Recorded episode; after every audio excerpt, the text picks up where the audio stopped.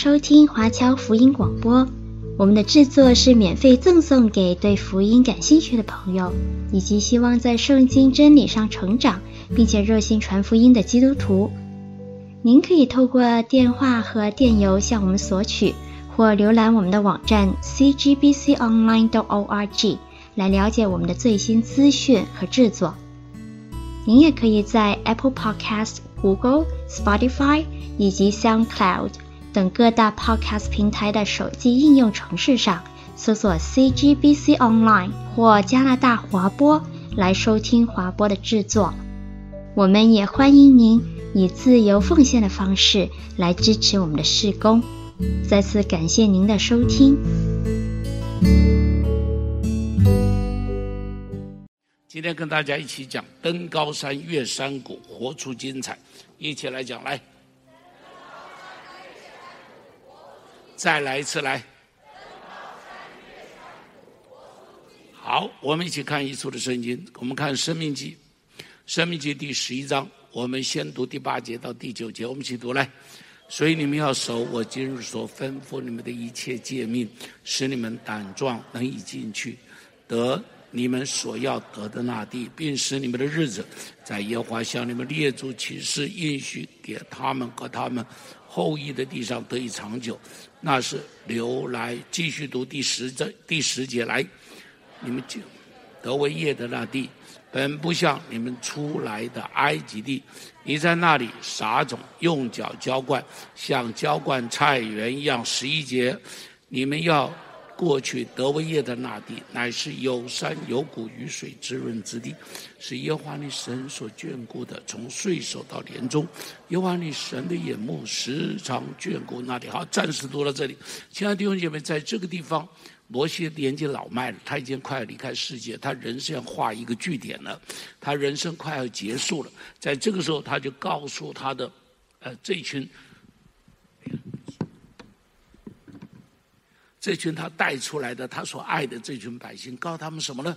他说：“我带你们出埃及，不是要把你们放在旷野，我带你们出埃及，是上帝答应我们有一个更美的地方，有一个流奶与蜜之地，那个地方才是上帝给你们的人生。”给你们画出来的一个未得之地，那是一个很美、很好、很棒的地方。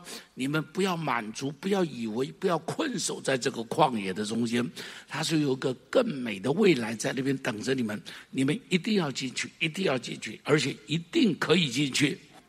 亲爱的弟兄姐妹，二零二一过去，现在进入二零二二，已经过了一个月了哦，过了一个月，我也要说，上帝给你的二零二二一定跟你二零二一是不一样的。一定是更有恩典、更有祝福的啊！摩西在这个地方告诉以色列百姓，他那个地方是一个流奶与密之地，而且呢，他说你怎么样可以去得到这个地方呢？而且会有什么事情发生呢？十三节到第十五节，我们一起读来。你们若留意听从我今日所吩咐的诫命，爱耶和华你们的神，尽心尽性侍奉他，他必按时降秋雨春雨在你们的地上，使你们可以收藏五谷新酒和油，也必使你们吃得饱足，并使田野为你们的牲畜长草。这个地方他提到说，他说你们去得的那个地方。如果哈，你们都好好的照着神的话去做，他上帝的恩典是什么呢？他说是按时降秋雨春雨，什么意思？叫风调雨顺。然后说什么呢？你们会怎么样呢？而且会收藏五谷新酒和油，什么意思？五谷丰收。然后接着说什么呢？使你们吃得饱足，并使田野为你们的牲畜怎么样长草？这是什么呢？这叫六畜兴旺。六畜兴旺，你看到没有？风调雨顺，五谷丰收，然后呢，六畜生兴旺。弟兄姐妹，六畜是哪六畜？知道吗？没有读《三字经》就不知道。六畜是哪六畜？牛羊马，然后呢，鸡犬猪。啊，牛羊马鸡犬猪，这叫六畜。对不起啊，对犹太人来讲没有猪了啊。犹太人的话就是没有猪。OK，啊，犹太人只有五畜，那我们中国人有六畜。六畜兴旺，意思就是，如果你有好好的照着神话去做，他上帝给你一个恩典，那个恩典是什么？那个恩典是。那个恩典是风调雨顺，这四个字我们从小就看到。特别以前我们喜欢贴对子的时候，哈，每到春节的时候都会贴“风调雨顺”，这是用的非常多的。“风调雨顺”四个字写起来很简单，但是很多时候这样一个自然的事情，在我们中间，以前我们都不觉得它有多重要，但是到了去年的时候，你就真会发现它真重要。你看那极端天气来了。对不对？极端天气来，你说这个地球上的雨水哈，一年它它这个雨水会蒸发到天上有多少？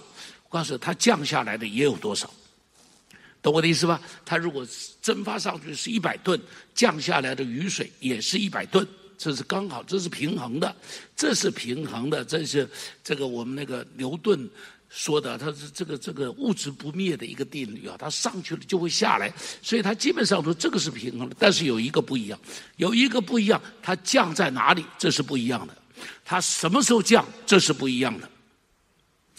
如果一年该降一百吨，结果三天给你降完，告诉我发生什么事情？这就叫极端天气，对不对？三天给你降完，那就是不得了。本来该降在北部的，它给你降在中部，差了个二十公里，不得了。对地球而言没有什么分别，差二十公里还在地球上头，但是对我们而言那是很大的不同。这个就叫做极端天气。以前不知道风调雨顺有多重要，现在你当知道。非常非常非常非常重要，所以为什么减碳是那么重要的一件事情？对于全世界来讲，那是非常非常重要的事情。只是常常我们没有烧到家门口，不觉得那么重要。好，我们不觉得那么重要，但是它真的是很重要。所以现在全世界推动什么三二的生活，你知道三二是什么吗？三二是 reuse、reduce，还有一个是什么？啊？呃。我一下忘记了，我一下忘记。OK 啊，三二就是你要过简单一点的生活，所以弟兄姐妹鼓励你过简单一点的生活，可以吧？而且能够 reuse 的尽量 reuse，不要随便就把它丢掉。好，能够这个再再循环的尽量的再循环。OK，OK，好了，OK 好了。风调雨顺，然后说什么呢？五谷丰收，真是恩典。然后说六畜兴旺，但是条件是什么？这里讲的条件是什么？我们去读十三节到十五节，这里头提到，我们再读一遍。来，你们若留意听从我今日所吩咐你的诫命，爱耶和华你们神，尽心尽心怎么样侍奉他，然后他就必。你记住，条件就这么简单。条件在哪里呢？条件就在第一个，遵循上帝的律法。我把次序调一下。第二个，尽力服侍上帝。第三个，好好的爱上帝。条件怎么样？一起念一下。来，第一个，第二个，第三个，再念一遍。来，第一个，第二个，第三个。这三件事情不只是给当时以色列人，是给历代圣徒的。历代圣徒，上帝给我们的生命，都有一个属灵的迦南地留在那个地方，都有一个流来与蜜之地的迦南地留在那个地方，那是上帝给神儿女的那一个充满着恩典、充满着祝福的一个生命。所以我在这里祝福你，你可以得着那个生命。我在那里祝福你，让我们一起努力进到上帝所应许的那个地方。那是一个更美的安息，所以希伯来书上面讲，他说约书亚没有让你们得到那个安息，是在耶稣基督里才让我们得到那个安息。这是希伯来书上面讲的很清楚的。换句话说，你我可以进去，但是条件一样，很简单：第一个遵循上帝的律法；第二个好好的服侍主；第三个好好的爱主。第二基本。遵循上帝的律法，不代表上帝是一个警察，老在那边看你有没有犯罪。不是的，上帝的律法的目的在哪里？规定的目的是让你我蒙福。一起说，让我们蒙福。如同我们告诉小孩，你不要去碰电插头，有没有？小孩子喜欢用手啊碰那个洞啊，他手去碰电插头，我们告诉他不可以碰。告诉我为什么不许他碰？因为爸爸妈妈很差劲，是吧？不是，是因为你碰了以后会怎么样？会触电嘛？会触电嘛？比方叫小孩子说：“你不要一边走路一边看手机，对不对？”为什么告诉他不要这样子啊？是因为你会摔死的，很多人就这么摔死了吧？是因为你会出车祸的，很多人这样出了车祸了吧？对不对？很多人这么说，所以吩咐他是有目的的吧？是有原因的吧？告诉他看电视不要看太多，看了太多的时候眼睛会受伤。晚上的时候不要关了灯躲在被窝里头看手机。目的在做什么？目的很简单，因为这样做对你是不好的。你不这么做，对你是有好处的。圣经中有很多吩咐是在这里吧？你看，摩西告诉以色列人说：“倒在路边的不能吃。”哎，这是好的还是不好的？好的还是不好的吧？外边有一只死鸡，你敢拿回家来吃吧？敢不敢？路上一条死鱼，你敢拿起来吃吧？敢不敢？不敢嘛，不敢嘛。我们都知道不敢。因为我们知道那里头有病毒，但是你注意，在以色列人那个时候，几千年之前哪有那么多的肉可以吃啊？所以如果有一头死羊在外头，就拿回来就吃了嘛，对不对？拿回来就吃了嘛。但摩西告诉他不可以吃，上帝告诉他不可以吃。你跟他讲病毒，他们怎么懂呢？那时候他们不懂嘛，所以只告诉他说不能吃，就这么简单。懂我的意思？就是这么简单。所以圣经中间所有的吩咐，目的在哪里？让我们得益处，就是这么简单一件事情，让你我得益处，包含上一种道德上边的啦，以及一些等等的一些事情，都是让我们得益处嘛。有一条路是蒙福的路，有一条路是前面有盗贼的路，有一条路你出去那边有山崩的路，有一条路你过去的时候那边有断桥的路，就告诉那条路不要走嘛，你换条路走嘛。你为什么要走山崩的路呢？你为什么要走断桥的路呢？你为什么不去走一条平安蒙福的路呢？这个就叫做遵行神的话，懂我的意思？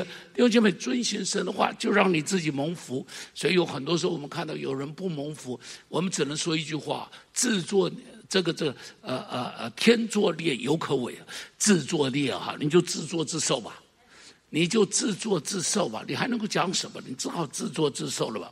然后第二个是什么呢？尽所有一切的来侍奉他，一起说，好好侍奉上帝。再说一遍，侍奉上帝不是单单在教会中间认为说，哎，站在讲台上面讲道了，站在这边领敬拜了，站在教会里头做什么了？教会里头这个是服侍，但是更重要的服侍不是站在这个台上，而是在台下。我再说，在台下，一起说，在台下。真的服侍不是在教堂里头，教堂里头当然欢迎大家有能够参与服侍，更重要的服侍是在你的家庭里头，更重要的服侍在你的职场上头，更重要的服侍在你的社区的里头，在你的社区的中间，在你的社会的中间，这是更重要的服侍，这是更重要的服侍。服侍他在哪？在鼓励人。服侍他在哪里？在帮助人。服侍在。他在哪里？随时伸手哈，就近了哈，你就多走一里路，就近多管一点闲事，就是服侍上帝。一起说多管一点闲事。我们经常叫你少管闲事哈，但是我要说，有很多时候少管闲事，少到一个地步，该做的都没有做。多管一点闲事，这个就服侍上帝。我就记得。这个这个，我我是一个比较喜欢管闲事的。我就想着说，有一次有一次我在长沙哈，我到这个湖南大学，就是玉鹿山，大家知道玉鹿山吗？长沙那边有一个玉鹿书院，湖南大学就在那边。那么我就到那个玉露山，因为我就很想去看一下玉露书院呐，这是中国非常有名的三大书院嘛，我就去了。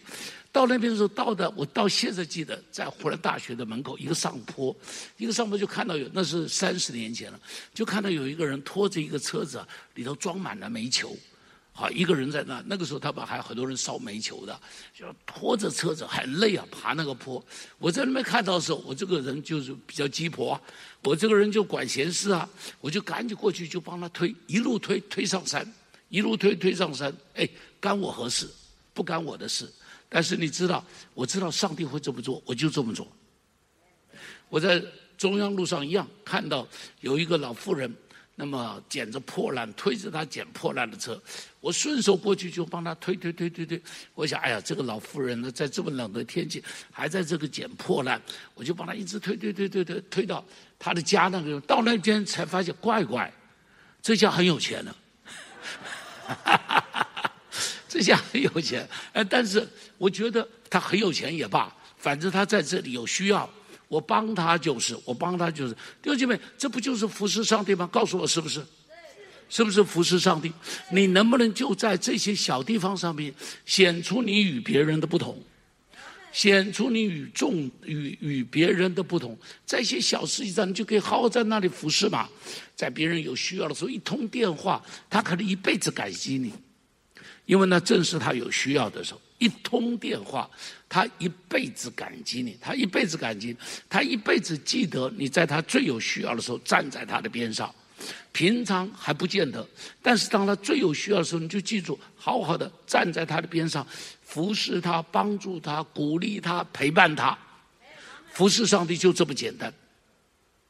服侍上帝不见得一定是要牧师来请你，是上帝在给你机会，你要看得见那个机会，哎们，你要看得见那个机会，你要看得见那个机会。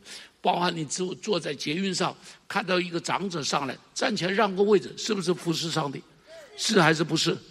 是嘛？弟兄姐妹，服侍上帝，这个就是服侍了吧？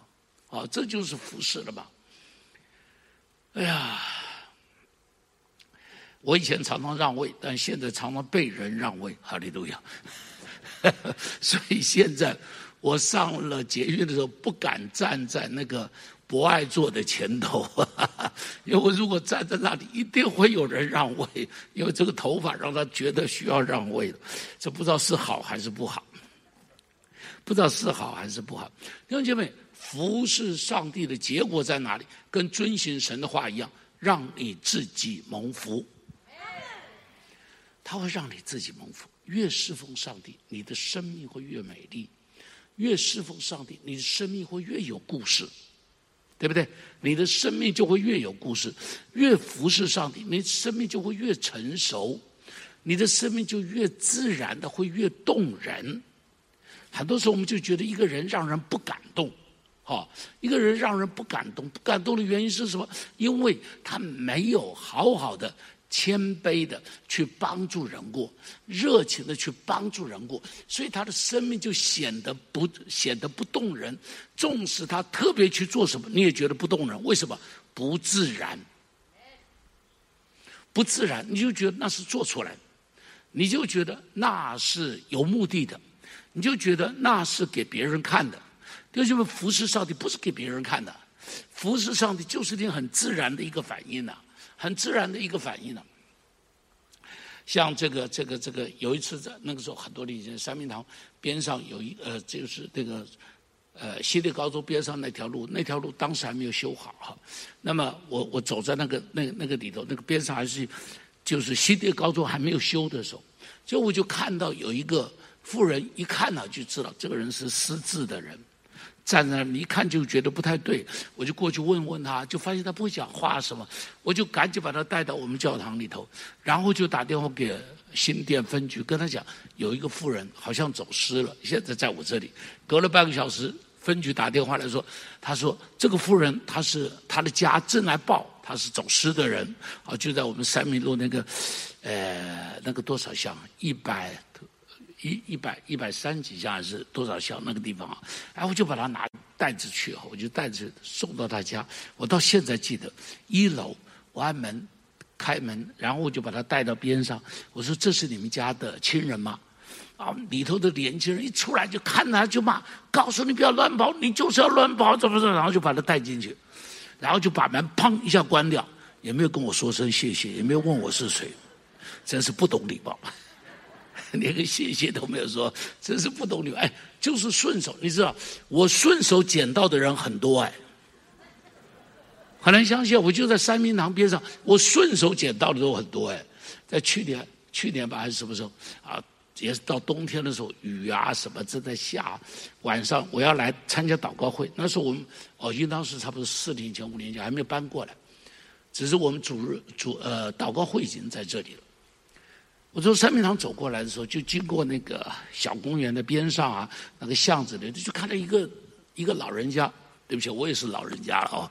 当时我看到他老人家就站在那个雨中间，扶着那个车子，拄着一个拐杖站在那里。我就说，一声灵的失声。我说老人家你在这里等人吗？他讲不出话来。我说老人家你有什么样状况？你你你怎么一个人在这？他不会讲。我说你家住在哪里？他用手指一指一指指一指指一指啊。啊！我这时候真的想，哎呀，糟糕了！我说这个不行了，我就打电话回三明堂，说有没有人能够过来帮忙一下？正在打的时候，就看到大王过来了啊！大王过来，我说大王你来正好，我们就两个人把他架着，我就一路问一路问问到他家，然后在一个四楼，然后就一路两个人一前一后一拉一推的把他送上四楼，然后然后把他送回家去。哎，我捡到过很多人，只是因为我比别人多试一点。有一次我在这个从当时三总还没有搬家，这个河堤外边还有一个便道，经常台风来的时候，那个便道会关了。有一天就是台风快要来了，我从呃呃呃呃呃华神开车回来，就走到了便道里头，就发现有辆摩托车倒在那个地方。我在想，哎，怎么搞的？有摩托车倒着，因为看到人了哈。于是我车就开慢一点，然后就往头往这个边上水沟里看一下。突然就看到有一个人躺在水沟里，穿着黄色的雨衣。然后因为是下雨天嘛，那个台风天嘛，所以水也是黄的，把他整个人淹得只剩一张脸露在水面上，简直看不出来是有人。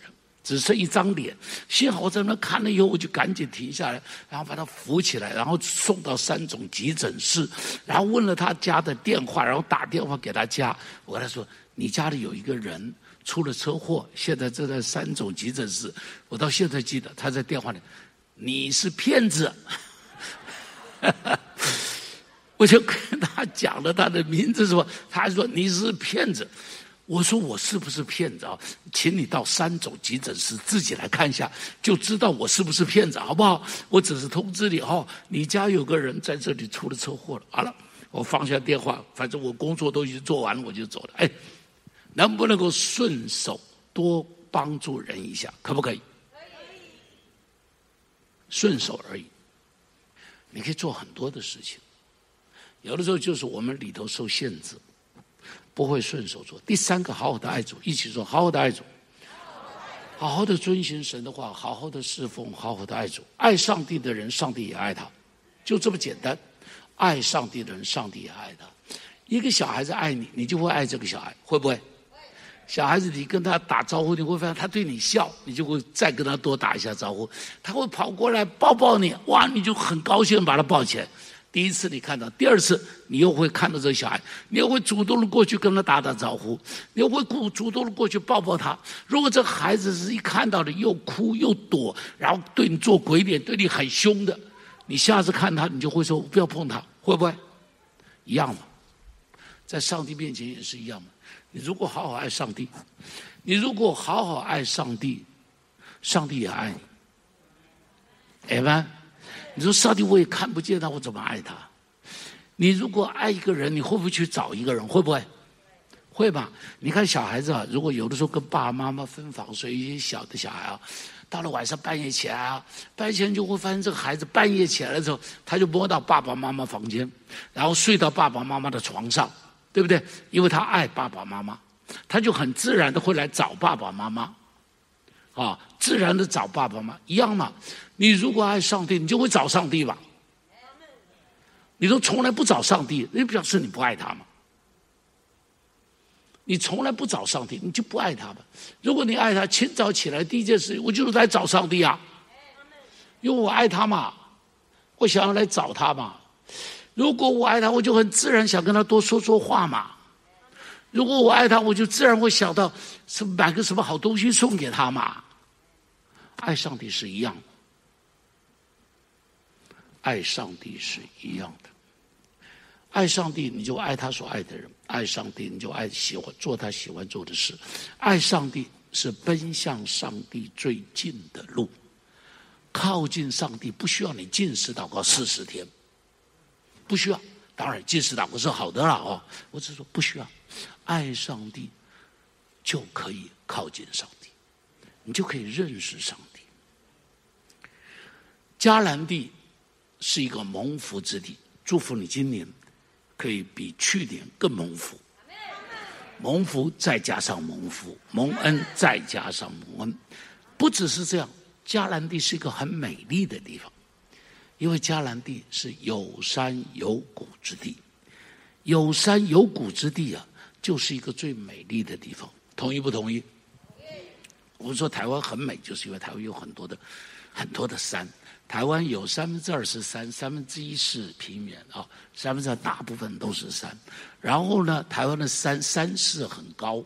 啊，绝对高度很高，然后山形也很美，这就是台湾的山，在全世界都是非常有名的，所以用不着到国外去，你只要进入台湾的山地，你就如同进入了国外的任何一个风景都差不多，都不会输于它了哈，都不会输于它，所以鼓励你到台湾一定要进到台湾山，不要只要活在台北，台湾不是只有台北，拜托你，拜托你，台湾不是只有台北，啊，台湾有很多很美丽的地方。真的很多很美丽的地方，好，你不管是到太平山去很漂亮，到雪山去很漂亮，到大巴尖山去很漂亮，到合欢山去很漂亮，到尖石去很漂亮，到南横去爬爬山很漂亮，每一个都非常漂亮，非常漂亮，非常漂亮啊。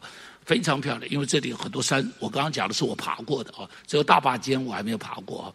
那么这都是很漂亮的，很漂亮的。去过以后，你就会发现，哇，你会想再再去，因为那是一个美丽的地方。弟兄姐妹，人生也是一样，人生不只是蒙福，人生要精彩而又美丽，就是有山有谷的地方。有山有谷的人生才会是一个最美的人生。所以，二零二二年不仅仅是一个蒙福的人生，让二零二二年也变成是一个美丽的一年。在这里要写出很多动人的故事。所以，在这里的高山的时候，你第一个你自己要定下心意，它它是一个春雨秋雨滋润之地。它也是一个有山有谷的地方。你要定义一件事情，要登高山，一起说要登高山。再说一遍，再说一次，你不去登山，不会靠近你。就算边上的五峰山，你不过去，它不会靠近你，要你去靠近它。你要在上帝面前登高山。基督徒的生命是一个登山的生命。你越登一天，要比一天更高。你只要往上边走，你就一天比一天会不一样。你要在品德上登高山，在信仰上登高山，在侍奉中登高山，在职场上登上高峰。登上高山的时候，你的眼界一定不一样；登上高山，你的心胸一定不一样。登上高山，你的肌肉一定会被锻炼出来。你看那个常常爬山的人，就会发现他心肺机能是好的。常常爬山，你会发现他肌肉是好的，啊，他肌肉是强壮的，他的身体是好的。属灵的生命也是在登山的中间会被锻炼出来。但是你一定要定下一个，你爬山的时候一定要，呃呃呃，要有很清楚的一个目标。你才可能登上高山。就我常讲，你说我要到玉山，我一天散步不小心散步到玉山了，哪有这回事情啊？你散步会散步到玉山的呀，你散步连五峰山都散步到，散步不到啊，对不对？你不可能散步到一座高山上边的。是我定下心意说我要爬这座山，然后你才会爬得上高山。包含就算你要爬五峰山。边上这种焦山都得定下目标，说今天下午我去爬五峰山，然后你才可能爬得上去嘛。要不然你就爬不上去了吧？要不然爬不上去了吧？我感谢主，在过去的时候跟一些弟兄们呢一起爬山。我们当时每一年爬一座三千公尺以上的山，所以在台湾很多三千公尺以上的山我们都爬了哈，啊，这这我都爬过，但是我还是觉得很可惜，因为我喜欢爬山的时候太晚了，我喜欢爬山的时候太晚了，你要早一点我就可以爬更多。现在要爬的时候都会觉得哎呀，好难哦，好难。像现在我心里头一直想一座山，已经想了十年了，还没有去，我打定主意今年一定要去。这就是嘉明湖。想去的人举下手。嘉明湖想去的人，这么多人，我告诉你，嘉明湖是台湾最有名的高山湖泊，它应当是陨石造成的，应当是陨石造成的，很漂亮。它被称作天使的眼泪，你就知道非常漂亮，被称作天使的眼泪。我想一想，我说。因为像现在去爬高山，我还有一个问题，就是我怕我的这边的血管爆掉，所以我这个血管要去看一下，要去再去看一下。如果没问题，我去做一下胃镜照一下。如果没有问题，我五月间要去爬。我如果要去，你愿意跟我去的举一下手。我只要男生，男士举手。我操的，我跟你说，你看啊、我如果不定义去爬嘉明湖。我会爬得上去吗？爬嘉明湖大概三天两夜，也有人一天一夜的，两天一夜的，这种两天一夜的太可怕了。我认为我没有那个本领哦，大概三天两夜哈，三天两夜。我如果不打定主意，我可能爬得上去吗？不可能，不可能，一定要打定主意，所以要有一个清楚的目标。二零二二年，如果你想爬高山，定一个目标吧。我已经在第一个礼拜天就跟你讲要定目标了，可能有人到现在还没有定目标。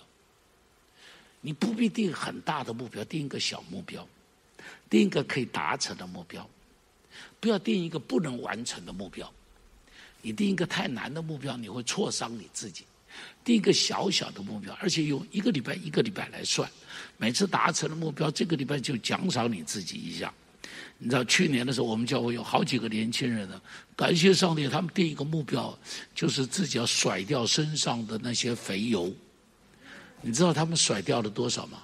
我知道的就有三个女生甩掉二十公斤，二十公斤呢、他们还，我们祝福他们继续努力。好啊，我的这个真的是，你知道，我我鼓励他们，因为。减肥的目的不是为了别的，减肥的目的是为他健康嘛。像我们有个年轻人，就是一下突然间就发现心脏不行了，一下突然间发现血糖高的不得了，整个人要住在急诊室里头。原因就很简单，太胖了嘛。原因就很简单，是太胖了。所以这是一个很简单的原因，而且减肥以后可以增加他的自信心啊，减增加他的人际关系啊，所以这是好事。并不是坏事啊，并不是坏事。好了，你也是一样，在里头，我不说你要减肥，但你要定下一个很清楚的目标。定下了以后，一定会不一样。纵使你没有完全达成它，你终究努力过。有努力过，就会有痕迹；有努力过，就会有不一样，就会有不一样。同时，第二个要坚持到底，一起说坚持到底。登山从一定会有撞墙的时候，登山一定会有走不下去的时候，因为登山比的不是体力，登山比的是毅力，所以一定要坚持到最后才可能成功。所以，台湾的山呢很有意思，台湾的山经常在山上都会列立下一个一个，他从登山口开始就帮你每五百公尺竖一个小界碑在那个地方，告诉你走了五百公尺了。告诉你又走了五百公尺了，再告诉你再走了五百公尺，你知道目的在哪里？鼓励你坚持下去。你知道这一路上去有十四公里，啊，你就知道啊，我现在已经走了五公里，剩下九公里，再努力一下啊，现在剩已经到了到了八公里了，剩下这个这个六公里啊，你就知道我还剩下多少的路在走，那就帮助你要坚持下去。登山一定要坚持下去。人生的登山也是一样，一定要坚持下去。你不坚持下去，这是不行的。你不坚持下去是不行的。所以我跟你们讲，我说，人造卫星射到天上去，那个火箭都三节火箭，第一节火药最大，为什么？因为你要脱离地心引力，非常辛苦。第二节的时候火药少一点，但是还是需要很多的火箭火药。第三节再少一点，最后到达。呃，这个卫星的轨道上，你就不需要任何的火箭，它很自动的、自然的绕着地球在那里转，在那里转，在那里转。你要坚持下去，到所有的不自然变成自然，到所有的抗拒变成你不需要抗拒，好，变成你不需要抗拒。我不说，我说我爬楼梯，以前刚开始爬的时候，爬爬爬到这个，我爬六十层嘛，当我爬到二十层楼的时候，就开始骂自己，神经病啊，干嘛定这个目标啊？自己逼自己啊，啊，因为很辛苦。但是呢，越爬到后来的时候，你就会觉得，哎，怎么已经到了五十层了？哦，只剩下十层楼，我就已经达成目标了，很容易了。人生定下目标以后，那个坚持太重要，太重要了。登生命的高山，一定会有心灰意冷的时候，一定会有走不下去的时候，咬着牙坚持下去。恩典已经在路上，一起说，恩典已经在路上。再说一遍。第三个要结伴同行，一起说要结伴同行。登高山从来不是一个人可以完成的，登焦山你可以一个人去登，但是登高山一定是一个队伍去登，一定是一个队伍去登，一个人是很难去登，去把它爬上去。生命的高山更是这样。你看摩西带以色列人出埃及，不是他一个人。他需要有千夫长、百夫长、五十夫长、十夫长，那是一个团队，帮助他照顾这整个大团队，然后才能够完成这个目标。大卫打天下不是一个人，有三十个勇士在他的边上，陪着他一起去打天下，然后天下才能够打得下来。连耶稣的时候要有七十个门徒，有十二个十二个使徒，七十个门徒，十二个使徒跟他一起，好，然后才能够把福音传遍天下。篮球不是一个人打的，湖人队只靠一个乔丹吗？不可以的，他需要一个队伍一起去打的。篮球是一个队伍一起去打的。你看盖房子的时候，房子不可一根柱子啊，独木难撑的，除非你盖树屋，那是另外一件事情。你在树上盖个房子，那另外一件那是玩具啊，那是玩具啊。你盖一个房子的时候，你要很多的柱子，越大的房子你需要越多的柱子啊。开车的时候，汽车四个轮子啊，少一个轮子就出车祸啊。少一个轮子就出车祸，他四个轮子一起跑，他四个轮子一起跑。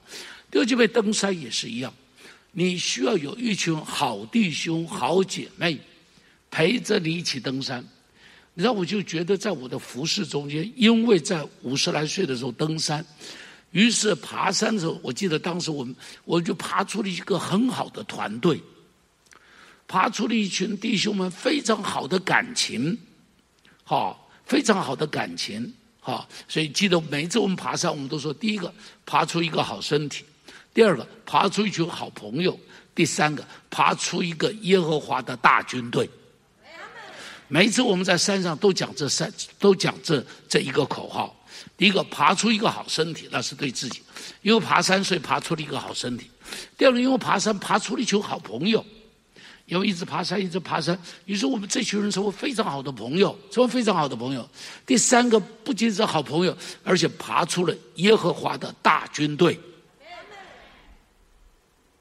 你知道爬山这个运动跟其他运动不太一样的，其他的运动都有竞赛性，唯独爬山没有竞赛性。爬山是大家一起爬，前边要等后边的，好，彼此拉一把。好，到了那种那种悬崖的时候，彼此扶持一下，彼此喊一声。我记得上次去，呃，那个什么，哈彭古道，哎，永嘉你有去吧？对不对？我们爬哈彭古道的时候，我觉得爬哈彭古道的时候，到那种大崩壁的地方，那个地方有个大的。那个那个山，上次的台风让它整个的崩坏掉，那个地方看起来是有点危险。坦白说也没那么危险，你就看见那小狗在上面都跑来跑去，只有我们人在上面走的时候哈，就觉得胆战心惊。我记得当时永嘉站在那边就说：“哎呀，我等你们回来。” 我们就在那边一直鼓励他说：“永嘉过得来的，过得来的，狗都过得来，你也过得来。”哎，就是因为有鼓励，所以永嘉就过去了。没有鼓励他，大概就留在那边等我们回来了。你看，这个就是团队，这个就是团队啊。像是你如果爬玉山到后边的时候，它就有一段那个石头都差不多一个台阶这么高哎，所以你不是一步上去的，拉着铁链，后边有人还推你的屁股，前面有人拉你的手，然后你才上得去。登高山要有团队。属灵的高山要有团队，让大家一起导读干嘛？建立属灵的团队。很多人都觉得我自己一个人都可以。我告诉你，自己一个人，真是我跟你讲，魔鬼把你吃掉，没人救你。魔鬼把你吃掉，没有人救你。我就发现，我们的弟兄们在一起住，如果这群是好弟兄们在一起，我告诉你，家庭一定越来越和谐。结果他老婆没有跟着我们爬山，就这个男的跟着我们爬，弟兄跟着我们爬山。但是弟兄在一起爬的时候，他有榜样可以学习啊。他知道哦，原来不是只有我的老婆是这么凶悍，原来、哦、他的老婆也是这样的。哎呀，他是怎样寻妻的？哎，那我也知道的。我怎么样在家里头啊，可以哈、啊，让跟这个这么凶悍的老婆在一起相处，让他哈、啊、从答应可以变成常在，从常在可以变成贵妃，从贵妃可以变成皇贵妃，从皇贵妃可以变成皇后。听得懂我说的吗？听不懂啊？清朝的后宫是分很多等级的嘛。从答应开始嘛，然后下边就是常在嘛，所以每天早晨起来的时候，我都跟师母讲：“哎，答应你来一下。”然后到早上吃早饭的时候，我就说：“答应你现在升一级啊，你现在叫常在。”OK，好了，他需要有同伴，他就会学习。我就发现有很多的弟兄夫妻之间感情不好的时候，不见得弟兄是坏人，也不见得姐妹是坏人，不见得，不见得，不见得。但是弟兄没有榜样学习，姐妹也没有榜样学习，都以为我自己这么做就是最好的，别无他法。团队在一起是可以彼此学习的，团队在一起是可以彼此学习。团队在一起是可以彼此帮助。第四个，懂得转弯，一起说懂得转弯。为什么这么讲？爬高山的时候，从来没有一直线爬上去，那除非是那个那个缆车，哦，连缆车都还要转弯。好，基本上都你爬山的时候，那个山路上就沿着山腰慢慢走，慢慢走，然后走走又转弯了，然后走走又转弯了。哈，没有一个爬山的路是从地底下。就是直接啊，用台阶一直弄弄弄弄上去，有了有了。泰山是这么搞的了哈，山东的泰山了哈。不过它也要转弯了，它也不是直接上去了哈。也我爬过泰山，我爬过泰山，我知道。我那爬到那个南天门的时候，这腿都要断掉了，腿都要断掉，真是受不了，真是受不了。那个都是台阶啊，但是你就是要转弯的，很多时候人就是不肯转弯。于是，在那个撞壁的时候，就不知道该怎么样走。你知道，当转弯的时候，都是风景最美的时候。你看啊，那个车子啊，开山路，开一开，有一个地方会有一个叫做观景平台，对不对？英文叫做 viewpoint，啊。那么这种地方通常都在转弯的地方，会空出一个地方让你停车。然后让你在这个地方看一看，为什么那个地方风景最漂亮？人生转弯的时候是风景最漂亮的时候。往往在转弯中间，我们很不甘心。在转弯的时候，我们觉得干嘛要挡我的路？转弯的时候，我会觉得为什么有块大石头在那里？转弯的时候，我会觉得我为什么不可以一步就过去了？转个弯吧。人生转个弯吧，转个弯吧，目标不变，但是但是不要硬硬上，不要硬凹，不要硬取。上了山很重要，上了山以后很重要。上了山以后为什么重要？因为高处不胜寒，高处不胜寒非常重要。第一个。要温柔谦卑，隐藏自己，彰显耶稣。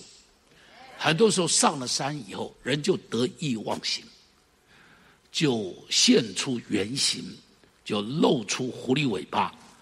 啊，这是上山的人，因为得意就忘形了，因为得意就认为自己最厉害了，认为得意觉得天下是我打下来的。记住，记住，隐藏自己，彰显基督。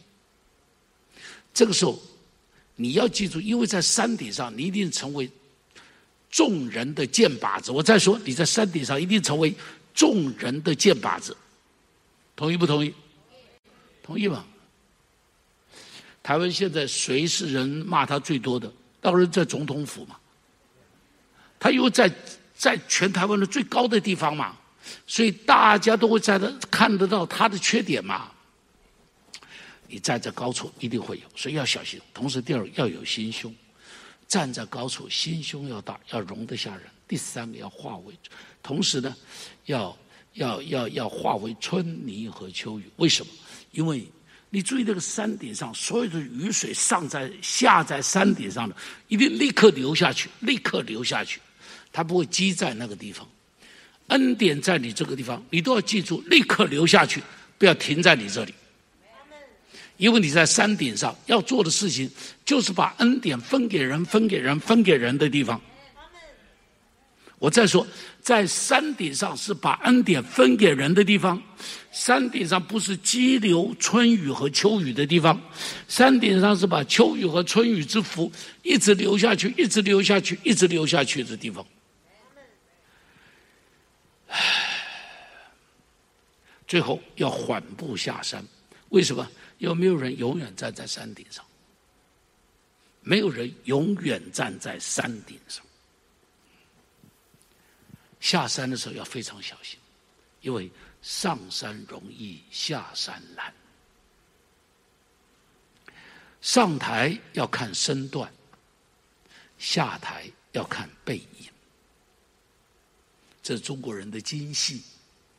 上台的时候，那个身段很重要，要漂亮。下台的时候，那个背影很重要，留下别人永远的怀念，留下别人永远的怀念。下台的时候一定要记住，你要很小心的，一步一步，按步当车，不小心摔下来就粉身碎骨。下山的时候，往往是风景最漂亮的时候。我刚讲。转弯的地方是风景最漂亮，下山的时候往往是好好看风景的时候，因为上山的时候会急着上山顶，没时间看风景，你知道吧？上山的时候没心情看风景，上山的时候都在想我怎么样上山，唯独下山的时候，你会看见无限的好风光。这个呃。这个《菜根谭》上面有句话，他说：“人人尽怀刀斧意，未见山花映水红。”很多爬山的人呐、是做樵夫，以前了以前，所以他带着刀子，带着斧头上去砍柴，所以他眼睛看的都是哪里有柴可以砍，他没有看到整个山上山花好漂亮啊，风景好漂亮啊，他只注意。我砍柴，砍柴，砍柴，或者我狩猎，狩猎，狩猎。下山的时候，正好看风景。你看看，山峰好美，山谷好美，那棵老松树在那里，好漂亮。你听见边上淙淙的流泉，潺潺的溪水，哎呀，好美的声音呐！真是啊，如入仙境一般。所以记住，上山要注意怎么上，也要注意怎么下。上山要注意在山顶上要做一些什么事情。同时，第二个，不但有山顶，也有山谷吧。所以你要知道如何跨越山谷。生命有高山，也有深谷的时候。大卫说：“我知道如何处丰富。”也知道如何处卑贱。你看，有高山，有深谷。大卫也说了好多。他说，在死荫幽谷中间的时候，耶和华与我同在。你看，这个君王也有死荫幽谷的时候，君王有死荫幽谷的时候。记住，山谷中间往往是最美丽的地方，因为那是水分最丰富的地方，汇聚着山上的所有的雨水，都是来到了山谷这个地方。所以在这里会是花草最繁茂的地方，果实最丰富的地方，动物最多的地方，都是这个地方。所以这里是最美丽的地方，也是生命力最丰富的地方。开满了鲜花，会吸引许多的蝴蝶、蜜蜂、动物，通通来到这里。长满了青草果实，会有各样的牛羊、各样的牲口，它都会围集到这这个地方有水的地方。所以，刚我跟你讲说，嘉明湖，嘉明湖现在四周不许人家露营了，你知道为什么？因为晚上动物要去喝水，动物要到嘉明湖喝水，所以那个地方开始不许人在边上露营了。以前是在嘉明湖边上都可以搭营帐的。山谷中，而且都是常常，你说人类去郊游，在山谷嘛，野餐欢聚。我们生命中间有很多的山谷，它是我们生命最美丽的地方。不要去咒诅它。本人约翰，不是我这个本人呐、啊，他名字叫本人约翰。本人约翰写了《天路历程》十二年，在监狱里头。写了《天路历程》，保罗在监狱中间写了《以弗所书》、《腓立比书》、《格罗西书》、《腓利门书》，这都是监狱书信，帮助许多的人非常重要基督教的信仰的一些根基。保罗在监狱里头写的，彼得在牢里头的故事动人的不得了。约瑟最精彩的故事也是他在波提法的家里头，在地牢的中间，在山谷中的时候不要气馁。不要丧志，不要懊恼，记住，记住，山谷中间不要气馁，不要丧志，不要懊恼，不要在那里怨天尤人，长吁短叹，不要坐在那边唉声哭泣，哭一天就好了，不要哭第二天，伤心一天就好了，不要伤心第二天，在山谷中表现你的气度，表现你的心胸。表现你的阳光的态度，要快乐、感恩、阳光、认真面对每一天。我再说，山谷中你要认真面对每一天，去开最美丽的花，去长最美丽的果。山谷是另外一个山峰的起点，离开一座山峰，要到另外一座山峰之前，一定经过深谷。一定经过深谷，经过了深谷，才可能爬上另外一个山峰。所以，如果你现在在深谷里头，抬头向四周看看，一定有下一座山峰等着你去攀爬。我再说，向四周看一看，一定有另外一座山峰等着你去攀爬。一定不是前边那一座。我再说，不是前边你下来的那一座，是另外一座你没有爬过的那一座，是另外一座你没有爬过的那一座。一定有一个是你下边要去攀爬的山峰，山峰也罢，山谷也罢，或者正在山腰往上爬也罢，都要活在上帝的祝福中。新的一年，让我们一起登上数天的高峰，一起跨越生命的幽谷，一起去经历生命的丰收。